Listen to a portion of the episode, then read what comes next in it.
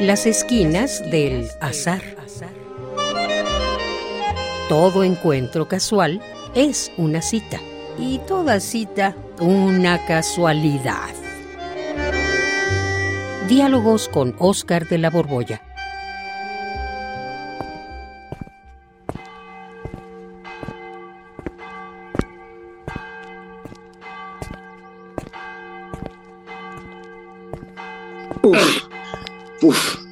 Uy, Juan, ¿cuánto más falta? ¿Cuánto más falta? Hasta la punta de este campanario. Ay, es que estos campanarios hay que subir en espiral. Pero bueno, faltan creo que ya nada más dos vueltas. Ay, mi rodilla, mi rodilla. No, tú síguele. Ya falta muy poquito. Y, a ver, espérate, espérate tantito. ¿Y qué es, lo, qué es lo que quieres que vea desde allá arribísima? No, no, no, no, no, no. Más que ver, lo que quiero es que es que eh, estar elevado te ayude a platicar de un tema que necesita de altos vuelos. Ay, Juan, yo, mira, perdóname, pero no necesito trepar de un campanario para pensar un tema elevado, ¿eh? Ay, tú síguela hasta la punta del campanario. Ay, mi rodilla. Eh, ya, ya, ya, que sí, va a ser un tema muy elevado. Eh, está bien, pero es que son muchos escalones, Juan. Creo que nos falta poco. Una vuelta más y... Oh, oh, ah. Ay, sí, sí, sí, sí, ya, eh, ay, sí, ya por fin llegamos. Vaya, ah. ahora sí, eh, fue a ti a quien se te ocurrió esta loca locación, ¿eh? Loca locación, pero mira, mira, ¿a poco no está hermoso acá arriba? Mira nada más la campanota. No, no, espérate, no la toques. Ojalá que no nos la vayan a tocar desde allá abajo porque nos van a reventar los tímpanos, los oídos. Ya nada más el tamaño del badajo. De veras, el badajo mide creo que como un metro, está enorme. Es una campana enorme. Pero mira, a ver ya, a ver, ¿cuál es el asunto que merecía que estuviéramos acá en lo alto? Para poder hablar de él. Eh, bueno, uno ver este maravilloso paisaje y el otro es el asunto que tiene que ver con el Altísimo. O sea, ¿te refieres a Gulliver? no, el Altísimo, el Altísimo, el Altísimo. ¿El, presidente? No, cabrón, el presidente va más alto, mucho más elevado. ¿Qué, qué ¿A poco quieres que hablemos de la torre latinoamericana? ya ves, te lo dije. Te hace falta subir un campanario para hablar del tema que te quiero proponer, ¿eh? A ver, no te entiendo bien, Juan. ¿De qué quieres hablar, pues? Eh, mira, te lo voy a tener que decir. Quiero que hablemos de Dios.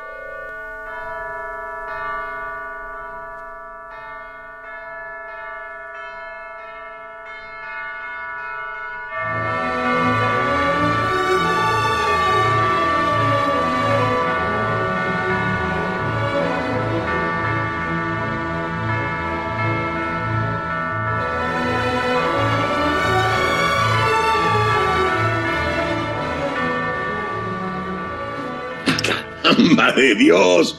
Y por eso me decías el Altísimo. Ajá.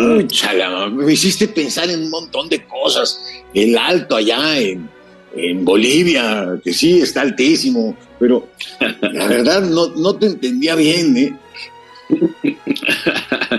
Eso que quería ver si a ti por ti mismo se te ocurría, pero pues ya veo que no, mi querido Oscar, no se te ocurrió. Pues perdóname, Juan, pero cuando yo pienso en Dios, pues lo relaciono con la perfección o con la omnisciencia, la omnipotencia, la omnipresencia, pero con la altura. Con la omnialtura. Y bueno, pues es que mi abuela me decía, debes respetar al Altísimo. ¿Ya ves por qué son tan grandes las entradas de las iglesias? Para que pase por ahí el Altísimo. pues sí, pero eh, pues mira, nada más pienso una cosa, Juan. Yo no tuve tu misma abuela. Entonces, pues, la asociación no me resultó muy fácil. Pero bueno. ¿Qué es lo que quieres platicar acerca de Dios? Pues mira, me interesaría platicar eso de la causa primera, porque me han dado dando mm. vueltas y vueltas. Estuve leyendo un libro sobre, sobre Aristóteles, me encontré con que Dios es la causa primera. ¿Tú sabes algo de eso? Pues sí, algo sé, aunque hace mucho que no releo la metafísica de Aristóteles. ¿eh? Pero mira, me acuerdo remotamente que cuando habla de la primera sustancia, menciona ahí que Dios es causa primera y primer motor. Ah, eso, eso, eso, de esas cosas hablaba el libro que leí, Oscar. A ver, déjame recordar y a ver, déjame pensar cómo le hago para explicártelo de una manera más o menos accesible. A, a ver, mira, agarramos esta vertiente. Partamos de una definición. Ajá. Eh, a ver, ¿cómo la ves? Las cosas que pudieron no ser o que pueden ser de otra manera, se les llama contingentes. ¿Me sigues? Creo que sí. Lo contingente es lo que no, no, es lo que sí pudo no ser. O cómo, a ver, eh, ¿cómo es eso de que pudo no ser? A ver, a ver, a ver. Pues sí, las cosas que pueden no ser son las contingentes. Eh, por ejemplo, eh, lo mismo, si pueden no ser o ser de otra manera, son contingentes. Por ejemplo, tú pudiste ser de otra manera, por ejemplo, pudiste no haber nacido. Claro, pude no haber nacido. Simplemente habría bastado con que mis padres no se hubieran conocido y ya, no, no, no nazco. ¿va? Pues, pues sí, pues muy bien. Si pudiste no ser o ser de otra manera, pues eres un ser contingente. Eso sí ya lo entendí. Soy contingente porque pude no haber sido. Exactamente, perfecto. Entonces te pregunto, si eres contingente, pudiste no haber sido, ¿qué es lo que hace que sí seas? Pues que mis padres sí se conocieron, obvio. pues ahí está. Pero tus padres, a su vez, pudieron no haber nacido y entonces no son causa necesaria, son causa segunda. O sea que tú eres gracias a ellos, pero ellos son causa segunda. Y tú eres causa segunda de tus hijas. Pero fueron contingentes también tus padres, ¿no? Claro que fueron contingentes, sí. Mis abuelos podrían no haberse conocido. Mm, ahí vamos bien, Juan. A ver, entonces, vamos pensando muy ordenadamente. Entonces, fíjate, si todo lo que existe pudo no haber existido, o sea, si todo es contingente, hace falta necesariamente que exista una causa primera. Ah, caray. Ahí es donde se me escapa un poco la explicación y ya no te sigo bien.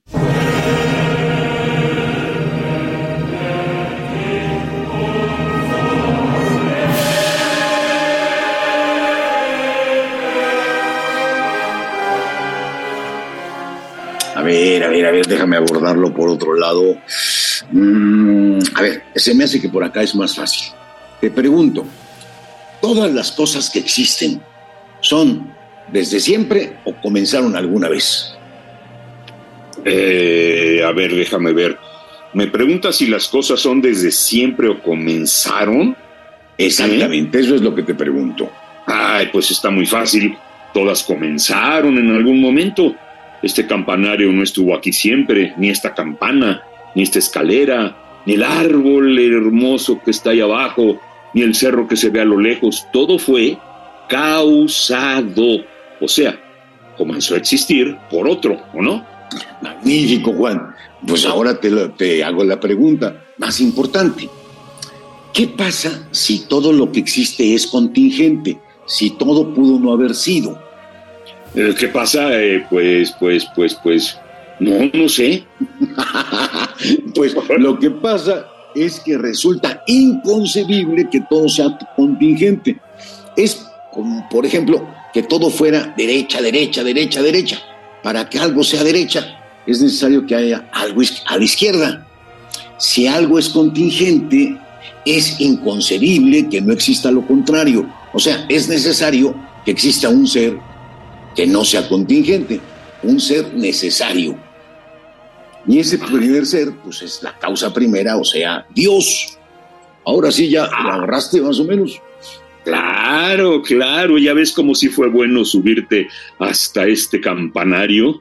Acabas de plantearme la prueba de la existencia de Dios, del Altísimo. Pues, pues, pues, sí, sí, más o menos la logramos plantear, pero no probé nada, Juan. Porque fíjate que me cuidé muy bien en decirte que es inconcebible que todo lo que exista sea contingente. O sea, el que sea inconcebible no prueba nada. Cuando mucho sabes que prueba, que no tenemos la suficiente imaginación, que no lo podemos concebir. Este, este, era el argumento con el que Beltrán Russell se despachaba la prueba del primer motor, fíjate. No podemos imaginar solo seres contingentes, necesariamente tenemos que imaginar un ser necesario, pero esto no, es, no prueba nada, lo único que demuestra es que nuestra imaginación tiene muy poca potencia. Así es que, mira, mejor bajémonos del campanario, Juan. Se me hace que tendré que subirte ahora, eh, ¿qué será? A un rascacielos para que platiquemos asuntos elevados de veras. Sí, Juan, pero ¿sabes qué? La próxima vez nos trepamos por elevadores. Pues sí. Así es que, órale, a darle, vamos para abajo. Vamos para abajo. Radio UNAM, en colaboración con la Facultad de Estudios Superiores Acatlán, presentó Las esquinas del azar. Todo encuentro casual es una cita y toda cita una casualidad. Voces, Oscar de la Borbolla y Juan Stack. Producción y realización, Rodrigo Aguilar y Denis Licea. Radio UNAM, Experiencia Sonora.